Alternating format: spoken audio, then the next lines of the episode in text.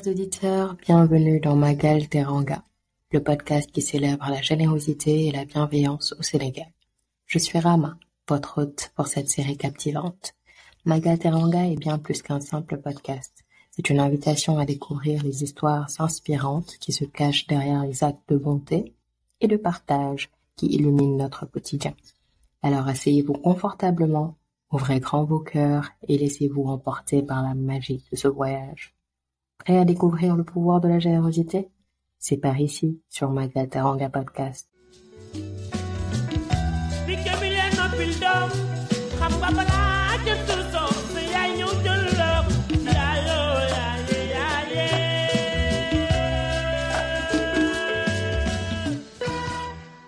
C'est parti pour un nouvel épisode de Magal Teranga Podcast. Aujourd'hui, j'ai le plaisir d'accueillir Aïcha Rassoulsen, qui est fondatrice et directrice de l'association Yewi, dédiée à la lutte contre la précarité menstruelle au Sénégal et en Afrique.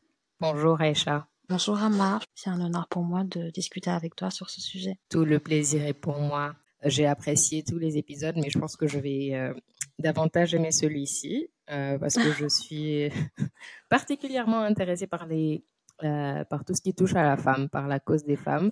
Et je pense que la précarité menstruelle est euh, un sujet dont on ne discute pas assez.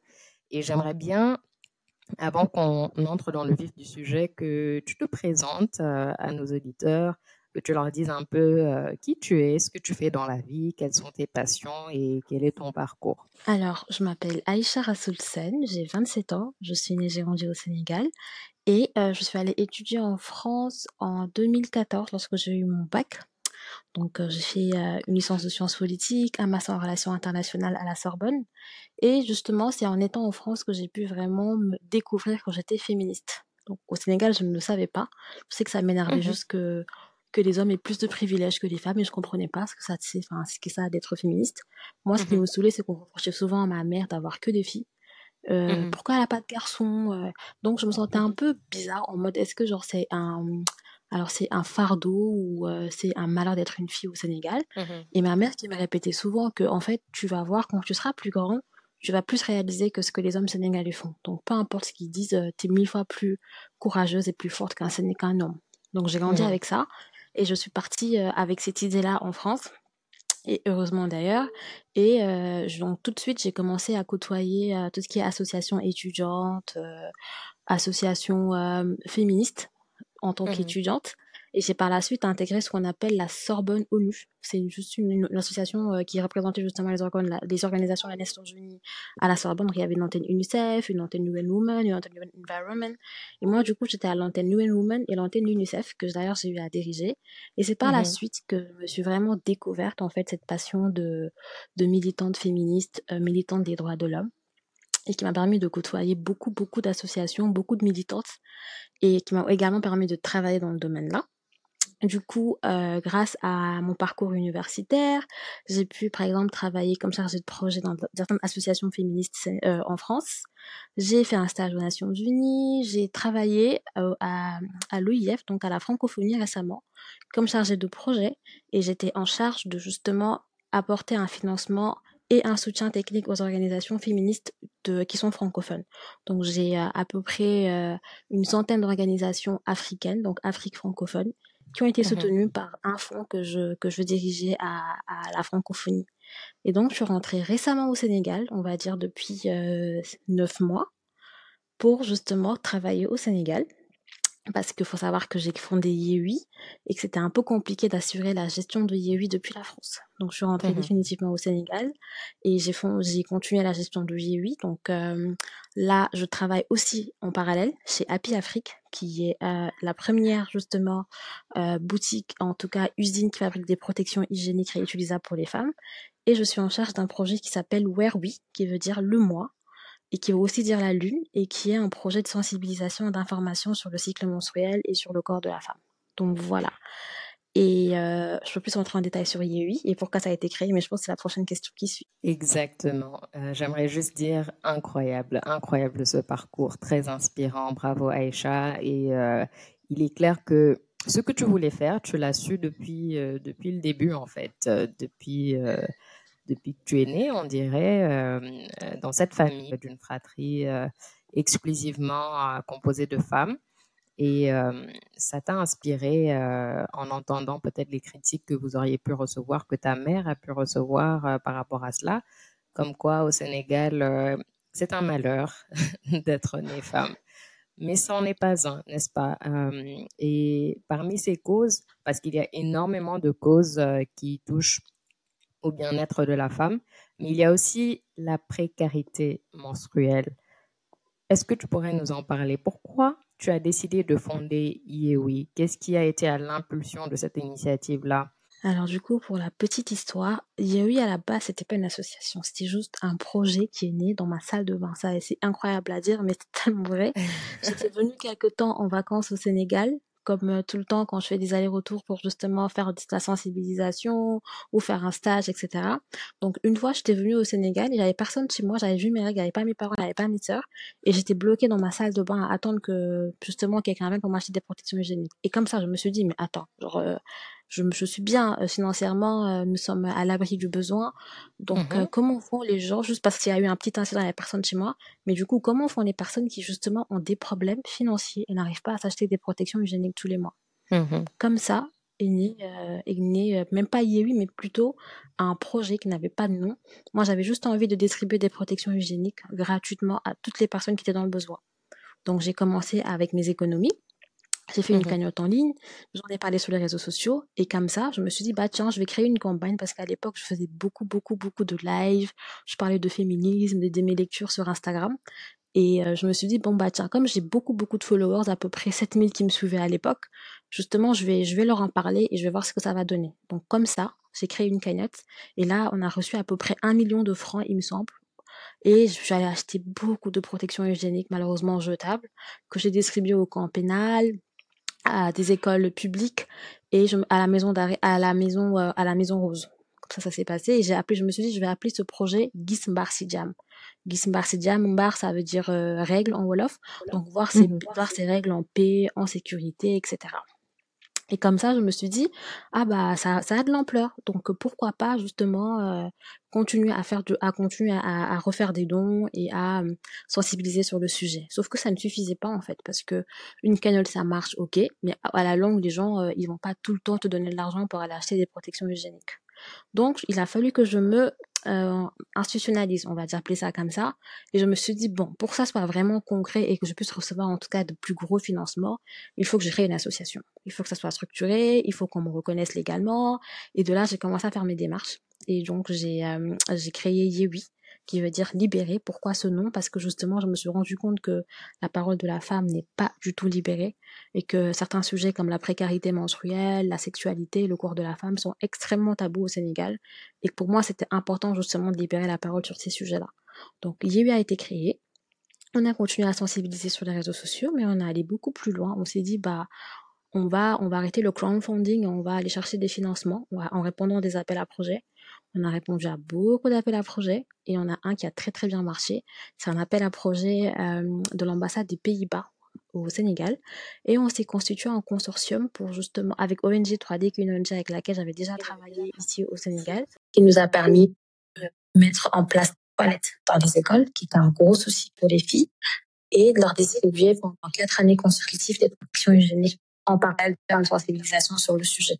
Donc euh, à la suite aussi, on a reçu un autre financement et c'est comme ça qu'on a continué à travailler.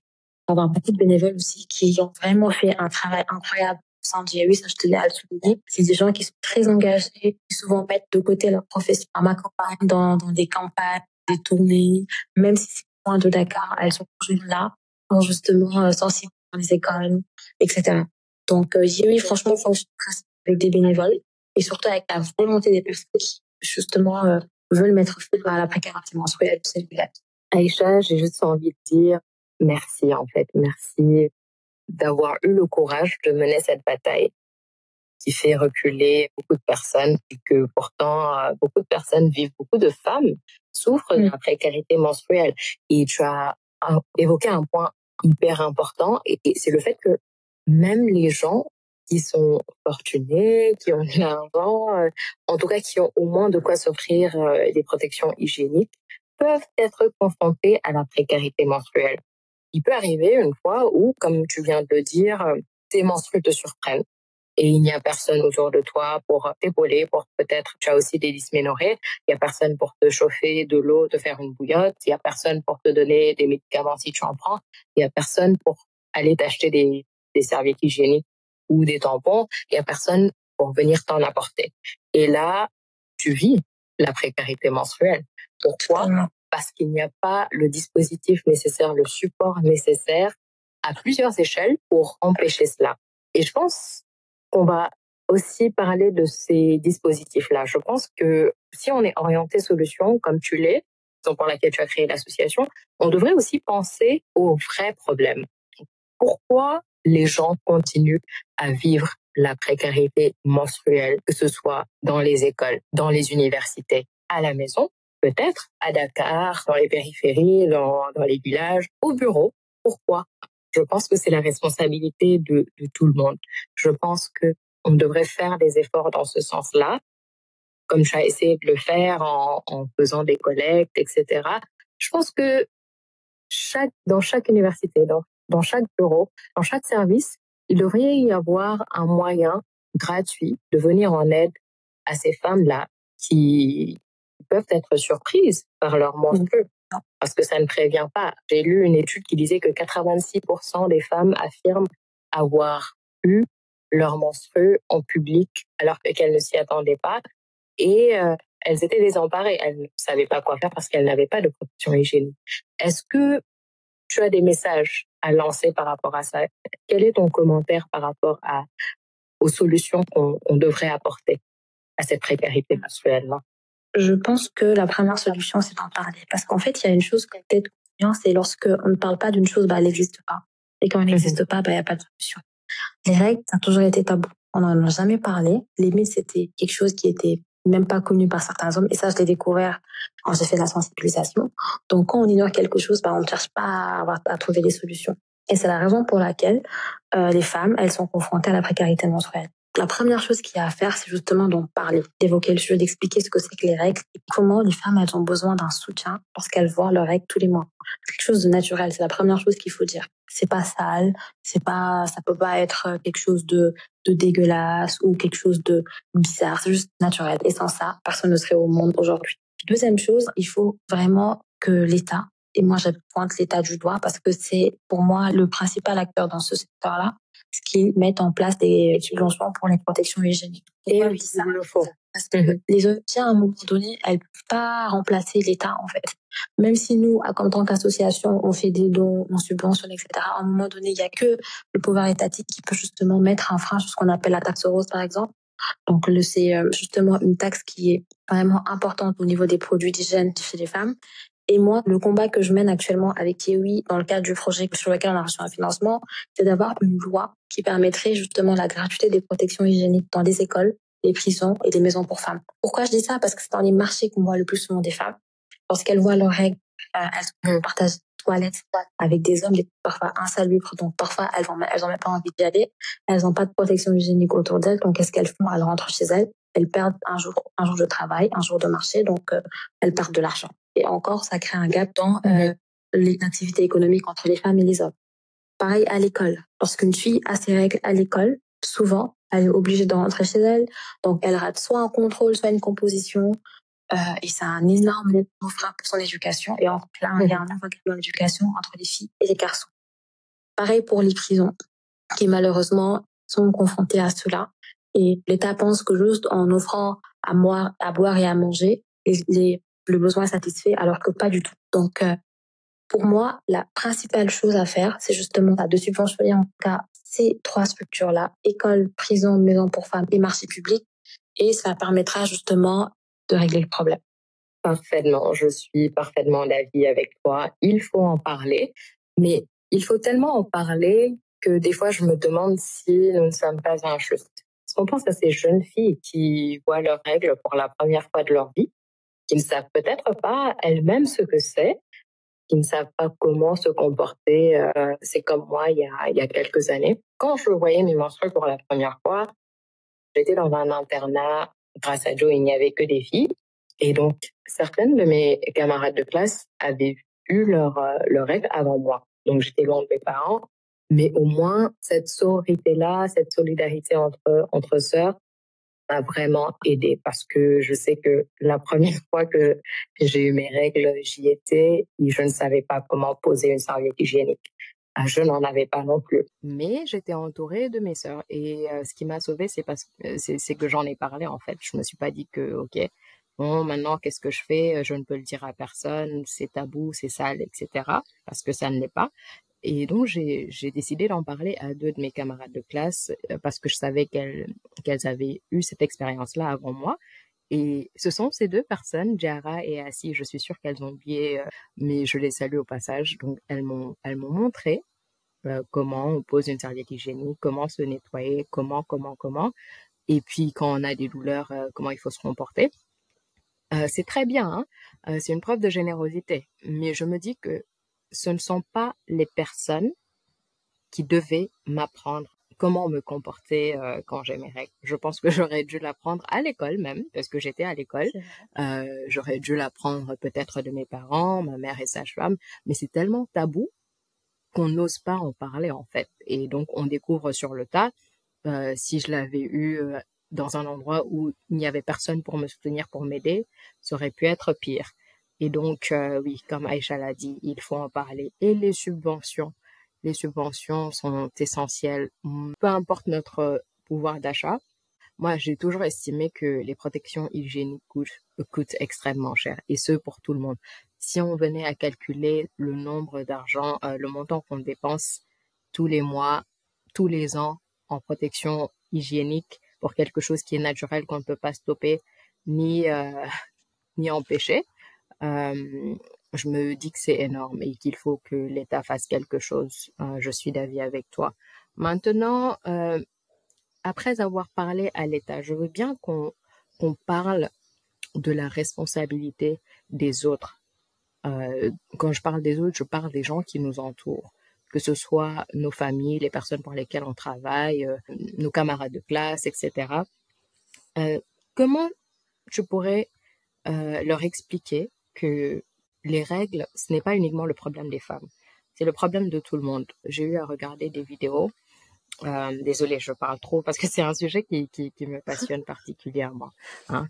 Euh, J'ai regardé des vidéos qui faisaient où on faisait des, des expériences sociales avec des mm-hmm. hommes et donc on, on les stimulait, on, on, leur faisait mettre des stimulateurs de douleur pour qu'ils puissent comprendre le niveau de douleur que les femmes ressentent euh, quand elles ont leurs règles euh, des dysménorrhées. Et on fait la même chose, on leur fait porter des pastèques de je ne sais combien de kilos pour qu'ils puissent comprendre ce que les femmes vivent quand elles sont enceintes. Mais ma question c'est, a-t-on réellement besoin de faire tout cela pour que les gens puissent s'intéresser à ces causes-là? Est-ce qu'on a besoin d'être un homme pour s'intéresser à la cause des hommes? Est-ce qu'on a besoin d'être une femme pour s'intéresser à la cause des femmes? Euh, Rihanna l'a dit. Donc, on continuera à dire uh, it's black people's problems, it's poor people's problems, it's women's problems. Les choses ne vont pas changer. Donc, on continuera à dire que c'est le problème des autres. Les choses ne vont pas changer. Qu'est-ce que tu en penses, Aïcha Rassoul? Alors, je pense qu'il faut juste être humain pour s'intéresser à tous les problèmes qui existent. Exactement. Moi, la précarité menstruelle, le fait de voir ses règles, d'avoir un pendant les règles, le fait d'être une femme, d'être enceinte, en fait, c'est juste quelque chose d'humain, tout court. Il n'y a pas besoin d'être un homme ou une femme pour comprendre. Et par rapport à toutes ces expériences dont tu as parlé, Rama, je pense qu'on n'est pas forcément enfin, obligé d'en arriver là. Il faut juste expliquer dès le plus passage. En fait, c'est la base. Voilà. un homme, il commence à être éduqué dès qu'il est petit. Et justement, c'est la raison pour laquelle, avec Kiwi, on n'a jamais essayé de faire de la sensibilisation chez les adultes. Nous, on commence dès le plus jeune âge. C'est-à-dire, moi, je mhm. prendre une classe de sixième qui, justement, à 12 ans, 13 ans, peut-être on n'a pas forcément ça, qu'on a juste on vient de commencer d'avoir ses règles, là, je sensibilise toute la classe, que ce soit les filles comme les garçons, pour qu'ils comprennent ce que c'est. Parce que, comme je le dis souvent, pour moi, l'enfant, c'est l'avenir. C'est juste qu'en commençant à éduquer quelqu'un dès le plus jeune âge, qui grandit avec cette idée-là, avec cette mentalité-là, et justement va être une bonne personne ou une personne qui comprend mhm. les choses. Malheureusement, au Sénégal, on attend euh, pour informer les gens, mais je suis persuadée que si dès le plus bas âge, si depuis la sixième, même le, le CM2, on commençait à aborder la question des règles, on, commençait à on commence à parler de, du, corps, du corps de la femme, du corps de l'homme, euh, là, on ne serait pas aujourd'hui. Malheureusement, il faut attendre la quatrième pour parler de du corps, du corps humain, ou euh, en tout cas de la reproduction. Et je pense que voilà. tu as fait un programme CT ou français, c'est la même chose. Il faut attendre la quatrième pour faire un cours de SVT où on va te dire brièvement ce que c'est que les règles. Alors que c'est pas ça qu'on attend en, tant que femme et même en tant qu'homme, comprendre son corps. Donc l'éducation, c'est la base. L'éducation chez les jeunes, c'est la base. À partir de là, il y a aussi, euh, moi, pour moi, responsabilité des mamans, des tatas, des tontons, des papas à la maison. Il y a pas l'école qui forge un être humain, il y a aussi la maison. Parce que peut-être on passe la plupart de notre temps à l'école, mais après on rentre à la maison. Et donc les parents, l'entourage, la famille a un grand grand rôle à jouer dans le sens où euh, c'est le deuxième en fait ressort de la de l'être humain, de, de l'enfant. Donc s'il y a des choses qui sont pas comprises à l'école, c'est à la maison en fait qu'il faut les compléter. C'est dommage que certaines mamans peut-être qu'elles ont peur ou honte parce qu'elles aussi elles sont des victimes quand elles étaient plus jeunes, leur maman n'en ont pas parlé. Donc, ça devient en fait une chaîne, un cycle qu'il faut mmh avec ce qu'on fait actuellement. C'est les podcasts que toi tu produis, c'est de, discuter avec des associations, de mettre en place des sur les réseaux sociaux, d'aller retrouver les jeunes euh, dans leur secteur, donc école, réseaux sociaux, TikTok, Instagram, et justement de leur parler, d'expliquer les choses calmement, pas sans tabou. C'est même pas la peine de, de, passer par des termes médicaux comme le font souvent un médecin, certains sages-femmes. En fait, il faut juste dire les choses aussi simplement qu'elles sont. Et la preuve, c'est que les gens comprennent. Parce que moi, quand je vois dans une école, je vais prendre le cas de l'Immaculée Conception où j'ai fait de la sensibilisation, où un jeune garçon de 12 ans me posait vraiment des questions sur les règles, sur l'appareil génital féminin, pour te dire à quel point euh, ça peut intéresser les jeunes et qu'ils ont envie de comprendre et qu'ils veulent comprendre. Et du moment qu'ils ont compris, en fait, tout ce qui est tabou, tout ce qui est, tout ce qui est secret, en fait, ça n'existe plus. Parce que quand on comprend les choses, en fait, ça ne devient plus un mythe pour nous et ça devient totalement naturel. Donc, euh, pour moi, l'éducation, c'est la base. L'éducation des jeunes, c'est la base. L'éducation, c'est la base. Je suis parfaitement d'accord avec toi. Et euh, en parlant d'éducation, tu as évoqué le fait que ça ne s'arrête pas à l'école. C'est quelque chose qu'il faut aussi euh, faire dans nos familles. Et dans ce sens-là, je ne parle même plus des, des, jeunes filles, des femmes qu'il faut aider à comprendre ce que c'est et à accompagner. Euh, je parle plutôt des autres qui nous entourent, des jeunes hommes, de nos grands-parents peut-être, de nos parents, etc. Il faut aussi qu'on les éduque par rapport aux règles et à comment ils peuvent jouer leur partition. Je pense que j'aimerais, j'aimerais beaucoup entendre euh, ce que tu en penses, euh, ce que tu conseillerais peut-être à ces personnes-là sur comment se comporter quand quelqu'un autour de nous souffre, quelles est ses règles euh, ou quel est un autre problème, parce que sans, sans support, en fait, on, on ne va pas s'en sortir. Alors, je pense que la première chose qu'il faut faire en tant que papa, tata, grand-mère, cousine, c'est de rassurer la personne. Si par exemple une, jeune fille de 12 ans vient d'avoir ses règles, la première chose c'est de lui de la calmer, de lui dire c'est rien de grave. Donc souvent le problème vient de là. On commence à dire là là, cache le sang, on peut te marabouter là-dessus, c'est dégueulasse. Si on te dit je suis enceinte, la fausse information, ça il faut arrêter mhm. tout de suite. Moi je pense qu'il faut expliquer pourquoi elle a ses règles, qu'est-ce qui va se passer maintenant dans sa vie, qu'elle passe de l'enfance à jeune adulte, dans le sens où à partir du moment où elle a ses règles, elle peut concevoir ça ne veut pas dire qu'elle doit être mariée. Attention, souvent on fait la confusion entre les deux. C'est pas parce qu'une jeune fille a ses règles qu'elle est une femme. Pas du tout. On peut avoir ses règles. Ça veut dire on a, on est là en état de concevoir un enfant lorsqu'il y a un rapport sexuel, lorsque les conditions sont, sont réunies, avec un cycle, etc. Et ça ne veut pas dire que tu es une femme et que tu es bonne à marier. Ça, il faut vraiment le préciser. Ensuite, la deuxième chose à faire, c'est de lui apporter aussi un soutien euh, financier. C'est une personne qui a, c'est une jeune fille forcément, on n'a pas les moyens d'acheter des protections hygiéniques. Donc, c'est de mettre en place ce qui est serviettes, etc., de l'eau, mmh des toilettes propres, euh, des, des, des sous-vêtements propres, etc., pour qu'elle puisse se sentir à l'aise durant cette période, des calmants s'il le faut, si elle a des douleurs, tout ce qui est en tout cas nécessaire pour qu'elle puisse vivre cette période parfois difficile dans le calme et la sérénité. Moi, c'est ce que j'attends en tout cas de l'entourage. La discussion, l'information, le soutien sur tous les plans afin que la jeune fille puisse vivre calmement et sereinement ses règles.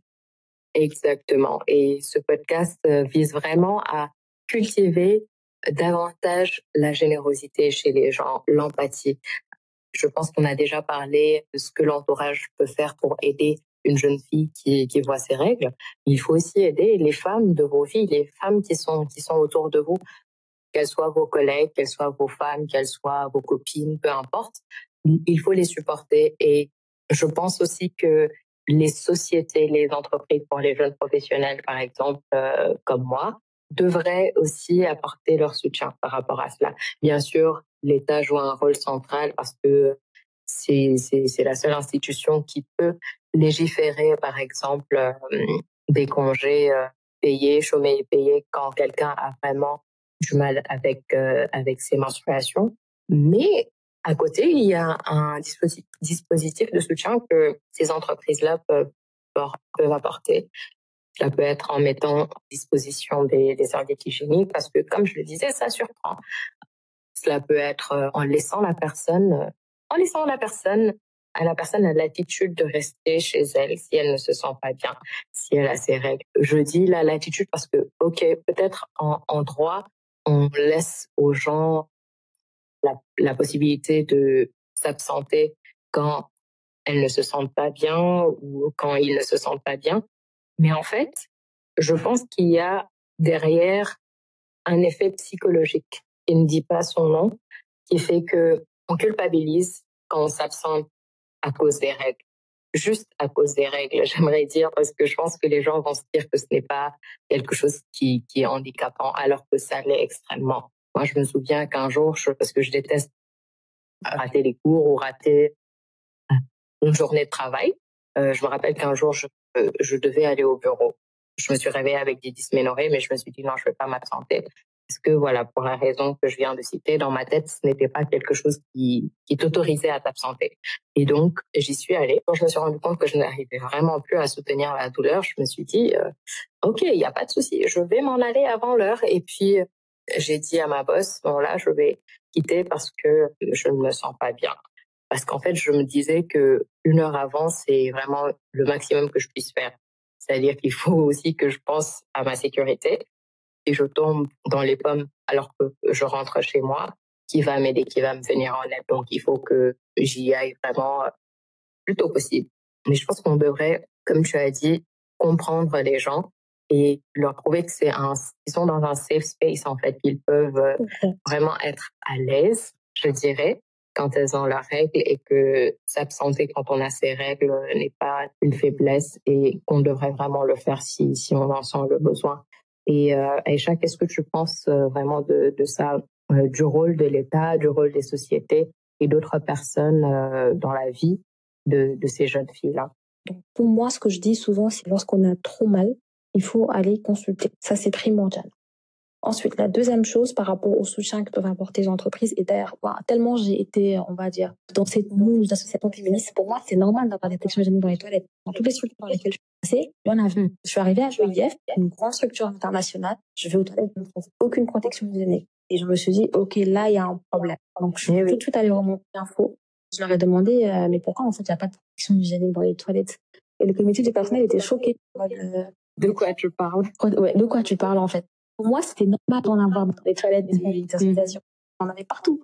Et donc, quand je suis arrivée, et tout le monde tournait parce que j'ai été moulée dans ça. Et donc, je pense que c'est pas un réflexe, en fait, chez euh, certains d'en mettre dans des toilettes. C'est mhm. souvent on du papier de toilette et ça, c'est pas une protection hygiénique. Ça fait fuiter et ça fait des taches dans les vêtements des femmes. On n'a pas besoin de ça. On a besoin de vraies protections hygiéniques.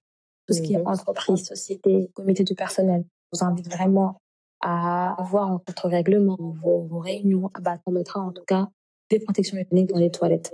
Même s'il le faut, des petits antidouleurs aussi. Parce que souvent, il y en a qui ressentent des douleurs très très fortes au bureau et malheureusement ne peuvent pas quitter cause d'une ou d'une urgence. Ne serait-ce que voilà.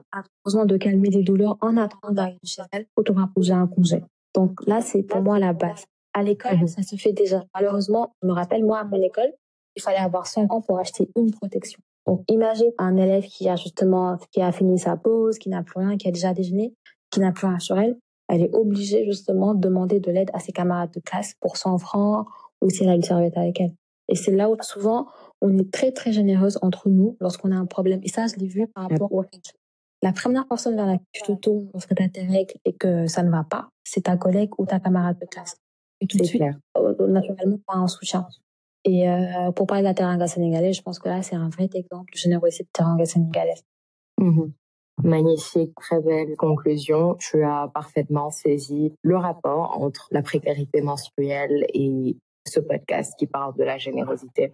Il faut continuer. Hein. Toutes ces toutes ces jeunes filles, toutes ces femmes, toutes nos amies qui un jour nous ont supportés, on avait nos règles. Et, il y a aussi des hommes, hein, il faut le reconnaître, qui de plus en plus prennent conscience de cela et agissent dans ce sens-là et apportent même un soutien je dirais, affectif, un soutien psychologique. Parce que, en fait, les règles, ça change tout.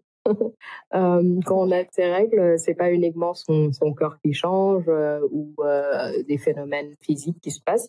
Il y a aussi les hormones qui jouent des tours et des fois on peut remarquer que quelqu'un est plus irritable que d'habitude, plus sensible que d'habitude. Ça aussi, il faut le comprendre et et surtout euh, avoir de la patience, n'est-ce pas, euh, Aïcha? Clairement, la patience et de la bienveillance. Je pense que c'est la base de tout. Et euh, comme tu dis, les hormones, mhm. les douleurs, l'inconfortabilité, tout cela lorsqu'on a ces règles. Et donc, on a besoin de, de gentillesse, de bienveillance et, euh, et d'écoute surtout. Exactement. Merci beaucoup, Aïcha. Tu as tout dit. Est-ce que tu pourrais, vu que cette année, Giving Tuesday a choisi le thème de la gratitude, euh, donc on aimerait vraiment euh, que tu nous expliques euh, un peu ce que tu penses de la gratitude, euh, si tu as des avis à exprimer ou des personnes à remercier, des personnes qui un jour t'ont aidé, épaulé dans, dans, dans, cette aventure Alors, je pense que la première personne à laquelle j'ai pensé, c'est à ma mère, tout naturellement, qui a tout fait justement pour que je sois qui je suis aujourd'hui, qui m'a très très vite appris que je suis mille fois, enfin, je dirais pas mille fois mieux, mais que je peux faire autant qu'un homme peut faire. C'est très mhm. important. Et je pense que mhm. toutes les filles qui n'ont pas confiance en elles ou qui sont dans une société patriarcale, mature, mhm. ont besoin d'un plus. ma première pensée vient à elle. J'ai besoin de la remercier et je pense que euh, c'est la personne la plus importante de ma vie. Ensuite, euh, je remercie également toutes les personnes qui, euh, qui m'ont aidé dans mon parcours professionnel, dans mon parcours universitaire. Et là, je pense vraiment aux profs qu'on oublie souvent parce qu'ils ont joué un gros, gros rôle dans nos vies. Et dès qu'on quitte l'université, mmh dès qu'on quitte l'école, euh, bah, on n'a plus de nouvelles. Alors qu'ils nous ont vraiment porté et peut-être en fait nous ce que nous sommes une partie de nous aujourd'hui. Mmh les mentors, tous les managers qui nous ont poussés à bout, qui ont essayé de titiller ce petit plus chez nous et euh, qui nous ont permis d'avancer. Je suis extrêmement euh, reconnaissante envers eux et aussi à mon mari. C'est pas évident justement d'être avec féministe au Sénégal. C'est vrai. Euh, c'est la personne qui me comprend le mieux, qui me supporte le plus. Donc, je finirai justement ces remerciements, en tout cas cette reconnaissance envers lui. Magnifique. Et euh, nous aussi, on remercie toutes ces personnes qui un jour t'ont aidé. Et bien sûr, on te remercie grandement, euh, toi aussi, pour ta générosité, pour ton sens du partage, ton empathie, euh, pour ce que tu mènes, toutes ces batailles qui en valent le coup, que tu mènes d'arrache-pied. Et continue ainsi, on t'encourage vraiment, vraiment. Tu fais du, du très bon travail. Et je suis très, très particulièrement touchée par cet entretien parce que je me rappelle que la matinée euh, euh, du jour où, où, je t'ai contacté, je réfléchissais parce que je voulais discuter de ce thème-là et je me disais mais je vais en parler mais avec qui? Et mm. vu que le bon Dieu fait bien les choses, je suis tombée sur un pas sur LinkedIn et je me suis dit mais voilà, c'est c'est vraiment elle qu'il me faut et je n'ai vraiment pas regretté. Euh, c'est un honneur et un très grand plaisir euh, pour moi de partager cet entretien avec toi. Alors, c'est un gros plaisir pour moi aussi, Rama. Franchement, je ne regrette pas du tout d'avoir répondu à ton message sur LinkedIn. Et bravo pour ce que tu fais, qui est justement très, très utile pour tout le monde et continue en fait de briller et de faire briller les gens. Ah, c'est vraiment gentil. J'espère vraiment que ça va aider des, des, personnes vraiment à sortir de leur silence, à s'épanouir. Parce que comme tu le dis, les femmes euh, sont capables. Les femmes euh, peuvent faire vraiment beaucoup, beaucoup, beaucoup de choses. Et voilà. Merci aussi à tous nos auditeurs euh, d'avoir prêté une oreille sensible à à la discussion de ce jour. Ce fut un très grand plaisir. Merci beaucoup et à très bientôt pour un nouvel épisode de Magalteranga Podcast. Merci d'avoir fait ce voyage avec nous à travers Magalteranga Podcast. J'espère que cette histoire vous a inspiré à propager la générosité autour de vous. Restez connectés et n'oubliez jamais l'esprit de Teranga qui prie en vous. À bientôt pour de nouvelles aventures.